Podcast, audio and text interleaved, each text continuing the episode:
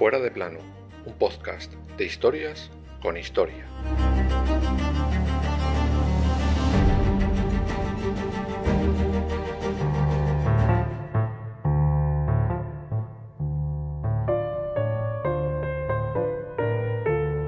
Enteramente Memo, ni siquiera un marido físico, un latoso. En el retrato parecía más bien feo que guapo, pues bien, comparado con el original, es un Adonis. Este ser, tal día como el 13 de mayo de 1814, volvía de nuevo a Madrid, de donde salió seis años antes para vender a España a su caro amigo Napoleón. Ese ser era Fernando VII, por aquel entonces llamado el deseado. Poco después pasó a ser el detestado. Motivos, todos y más.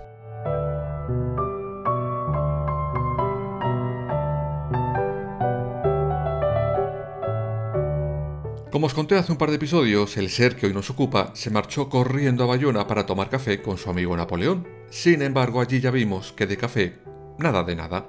Napoleón era mucho más listo que Fernando. Tampoco se necesitaba mucho para superarle, la verdad, y en vez de coronarle como rey, le acabó comprando el reino y quedándoselo para su hermano. Al principio Fernando VII se las prometía felices. Bueno, se había quedado sin reino, pero tendría un castillo y millones de reales para él y sus caprichos. Pero de Napoleón no te podías fiar lo más mínimo, y de todo eso, nada de nada.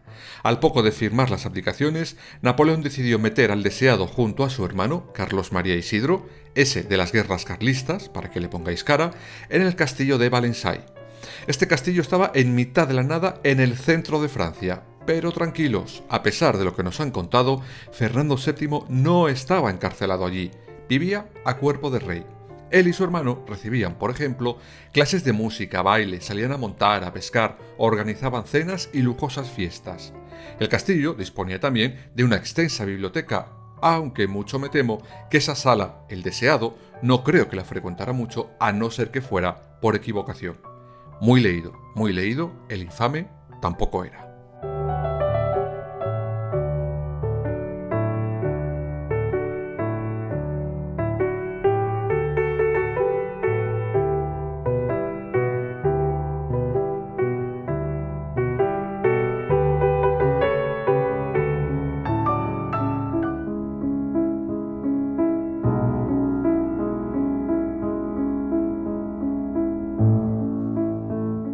Hemos visto cómo el emperador no había cumplido su parte del trato. Pues bien, en lo económico tampoco lo hizo. Napoleón prometió a Fernando una cantidad de 400.000 francos anuales para sufragar sus gastos, cantidad esta que nunca recibió. Por tanto, su vida tuvo que empezar a ser un poquito más austera, al menos no tan derrochona como estaba acostumbrado. Total, en España pagaba el pueblo. Pero como os he dicho también, Fernando VII nunca fue prisionero. De hecho, jamás, jamás intentó escaparse de aquella supuesta cárcel. Nunca. Incluso el gobierno británico envió una vez a un varón irlandés para ayudarle a fugarse y este listo lo que hizo fue denunciarle. Así que la milonga que nos han contado del pobre rey secuestrado, mejor que la vayan dejando de contar. Fue tal el nivel de servilismo que este ser tuvo con Napoleón que llegó a escribirle esto. Abro comillas. Mi mayor deseo es ser hijo adoptivo de Su Majestad el Emperador, nuestro soberano. Yo me creo merecedor de esta adopción, que verdaderamente haría la felicidad de mi vida, tanto por mi amor y afecto a la sagrada persona de Su Majestad, como por mi sumisión y entera obediencia a sus intenciones y deseos. Ahora que nos cuenten la historia del rey cautivo. Pero no solo quiso ser hijo adoptivo de Napoleón, con que le eligiera una esposa, pues también le valía. Así lo dejó por escrito el propio emperador en su destierro de Santa Elena. Vuelvo a abrir comillas. No cesaba Fernando de pedirme una esposa de mi elección. Me escribía espontáneamente para cumplimentarme siempre que yo conseguía alguna victoria. Expidió proclamas a los españoles para que se sometiesen y reconoció a José, lo que quizás se habrá considerado hijo de la fuerza, sin serlo. Pero además me pidió su gran banda. Me ofreció a su hermano don Carlos para mandar los regimientos españoles que iban a Rusia, cosas todas que de ningún modo tenía precisión de hacer. En fin, me instó vivamente para que lo dejase ir a mi corte de París. Cierro las comillas. Lo dicho, Fernando VII ni estaba cautivo ni tenía síndrome de Estocolmo, simplemente era tonto.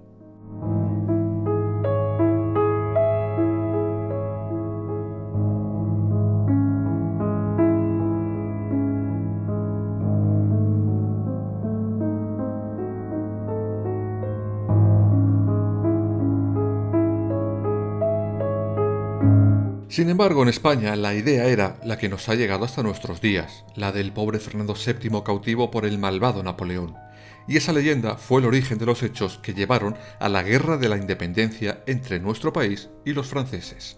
El 11 de agosto de 1808, el Consejo de Castilla invalidaba las abdicaciones de Bayona y el 24 de ese mismo mes le proclamaban rey in absentia. Las Cortes de Cádiz de 1812, las que promulgaron la Constitución, la PEPA, le declararon como único y legítimo rey de España. Todo mientras el rey soñaba con los gestos de cariño de Napoleón. No me digáis que no hay por dónde coger a este elemento. Ya contaremos el final de la Guerra de la Independencia cuando toque, pero esa derrota francesa, junto con la estrepitosa derrota en Rusia en 1813 del ejército napoleónico, hicieron pensar, por una vez en su vida, a Fernando VII, e intuyó que la estrella del emperador se estaba apagando, y no le interesaba estar bebiendo los vientos por alguien que empezaba a perder territorios a pasos agigantados. Como veis, fiel a sus amigos, este Fernando. Es que lo tenía todo, no se privó de nada.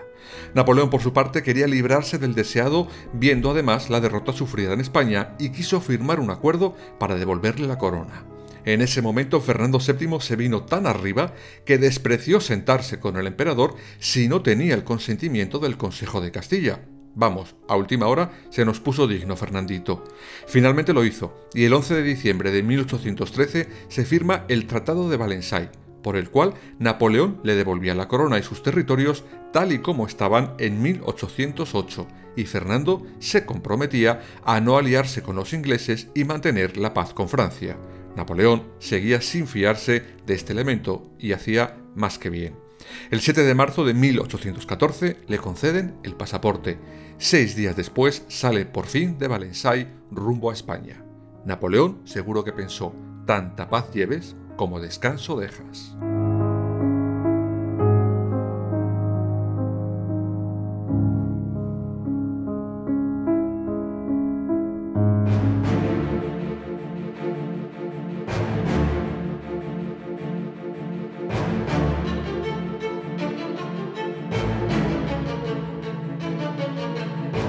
El 22 de marzo de aquel 1814, Fernando VII entraba por fin en España. Lo hacía a través de Figueras. A su paso, el pueblo le aclama, los párrocos le lanzan misas en cada villa por la que pasa. En teoría, debería haber ido derechito a Madrid para jurar la Constitución de 1812, pero no estaba muy por la labor y empezó a jugar al despiste sobre sus planes de llegada. El 16 de abril llegó a Valencia, y allí le faltó tiempo para hacer de las suyas. Seguro que a muchos se les pasó en horas el deseo de la llegada del deseado.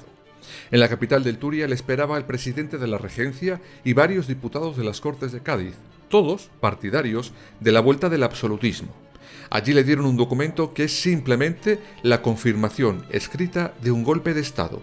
Es lo que se conoce como el Manifiesto de los Persas, Firmado el 12 de abril de ese año, 69 diputados partidarios del absolutismo le pedían al rey la derogación de la Constitución de 1812, la supresión de leyes salidas de las Cortes de Cádiz y una vuelta al régimen absolutista anterior. Vamos, lo típico de la extrema derecha, cuando algo no les gusta, golpe de Estado y otra cosa mariposa. Por cierto, el nombre de manifiesto lo recogen de una antigua tradición persa que indica que después del fallecimiento del rey pasaban cinco días en una anarquía total. Pensaban que de esa manera el pueblo, al ver los asesinatos, robos, destrozos y pillajes de esos días, estarían deseando que subiera al poder un nuevo rey y de esa manera jurarle fidelidad. Pues bien, por persa o no, el 4 de mayo Fernando VII promulga el Real Decreto mediante el cual se volvía al absolutismo y se manda a paseo las Cortes de Cádiz y por tanto la Constitución de 1812. Menos mal que el pueblo estaba deseandito que el infame volviera. Un día después, ya sin perder más tiempo, sale con toda su tropa hacia Madrid, pero hace una pequeña parada el día 10, concretamente en Aranjuez, pero ¿por qué no entra ya en la capital? Pues la verdad, porque estaba esperando que le limpiaran las calles, y no de porquería precisamente, sino de detractores. Claro, es que es mucho más cómodo entrar sin nadie que te proteste.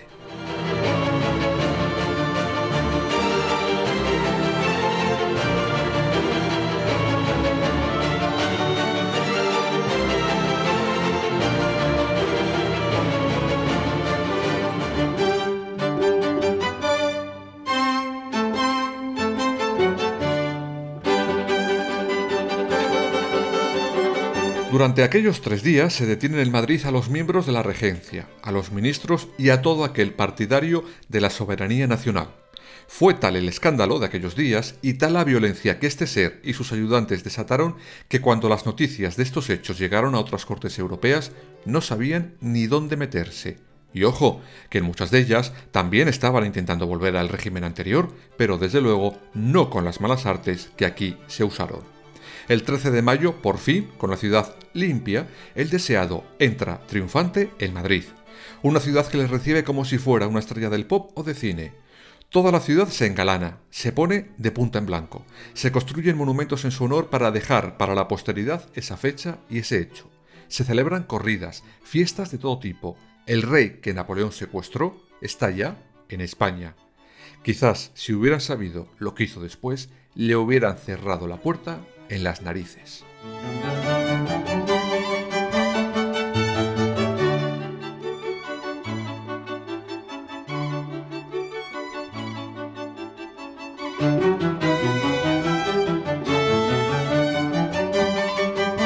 Y lo que vino ya lo contaremos cuando toque, pero para que os hagáis una ligera idea, en cuanto llegó, por ejemplo, volvió a instaurar la Inquisición, ahora más preocupada, eso sí, por la disidencia política que por herejías. El país se hundía, una crisis económica sin precedentes agravada por la pérdida en diferentes guerras y de buena parte de los territorios de América. Cuando por suerte su reinado terminó, a este país, que en su día alguien dijo que nunca se ponía el sol en nuestros territorios, solo le quedaba de aquel esplendor Cuba, Puerto Rico, Filipinas y cuatro islas más. Cerró varios periódicos y muchas universidades, como veis, un hombre muy preocupado por la cultura y el conocimiento. Y mientras este país se hundía, ¿qué hacía el deseado? Pues lo típico en los Borbones, fumar puros, ir a los toros y marcharse a cazar. Debe ser que lo llevan impreso en el ADN. Otra cosa que le gustaba mucho era jugar al billar, y la verdad, muy bien, no se le debía de dar. Quizás deberíamos enumerar solo aquello en lo que destacara y acabaríamos antes. Tanto es así que aquellos con los que jugaba sabían que tenían que dejarse ganar porque si no, la cólera del deseado sería infinita. ¿Qué hacían? Pues le dejaban las bolas en su turno preparadas para que el rey solo tuviera que soplar para meterlas. De ahí dicen que viene la famosa frase, así se las ponían a Fernando VII.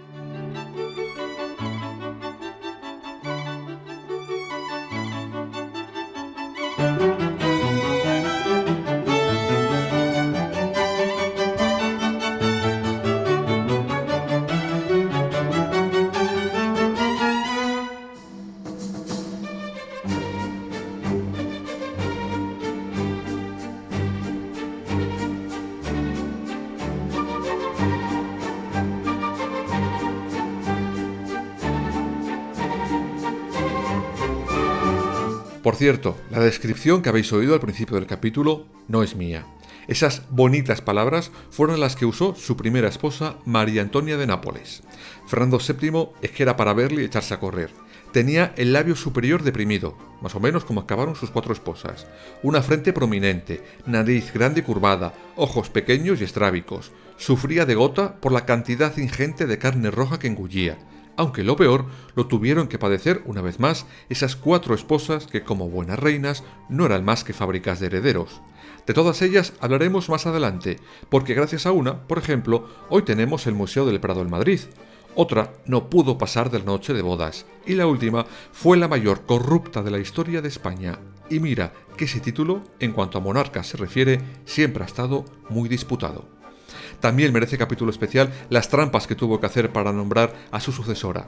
Ahora la quito, ahora la pongo, ahora me lo pienso. De esos líos y como una última metedura de pata póstuma nos dejó este señor las famosas guerras carlistas. Bueno, como os iba diciendo, en la alcoba este ser debía ser tremendo. Padecía de macrogenitosomía, o lo que es lo mismo, un desarrollo excesivo de los genitales, lo que le producía bastante impotencia y a sus esposas auténticos quebraderos de cabeza para poder cumplir sus deberes como reinas. Si por fuera era horrible, por dentro era peor. El deseado fue cobarde, vengativo, despiadado, ingrato, desleal, mentiroso y desprovisto de cualquier aptitud para ser rey. Y ojo, que todo esto, una vez más, no lo digo yo, aunque lo suscribo letra a letra Así le describen varios biógrafos coetáneos suyos de la corte.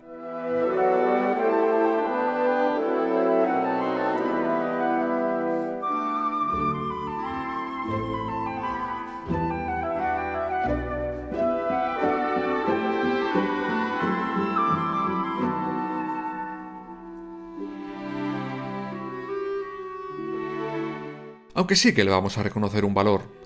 El rey y sobre todo sus consejeros fueron los primeros en dominar lo que hoy llamaríamos marketing político. Ocurriera lo que ocurriera, sus asesores siempre le hacían pasar por víctima de los acontecimientos. Por ejemplo, que me voy a masajear los pies a Napoleón. Es que el pobre está secuestrado y lanzando suspiros de España. Que vuelve a la Inquisición es que el pobre está lleno de enemigos en las calles y por ende enemigos de España, que al final no tiene más remedio que acatar la Constitución de 1812, pues con sus santos bemoles va y dice, vayamos todos, francamente, yo el primero, por la senda constitucional. No me digáis que caer siempre de pie no es un arte. Vamos, esta frase está a la altura de aquello de, lo siento, me he equivocado, no volverá a suceder.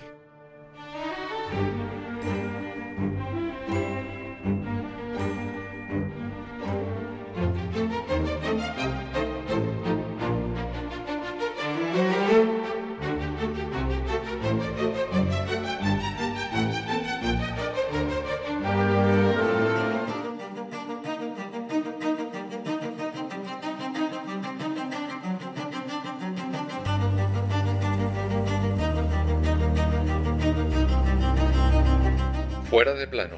Suscríbete en las principales plataformas y síguenos en nuestras redes sociales, Instagram y Twitter. Fuera barra baja de plano.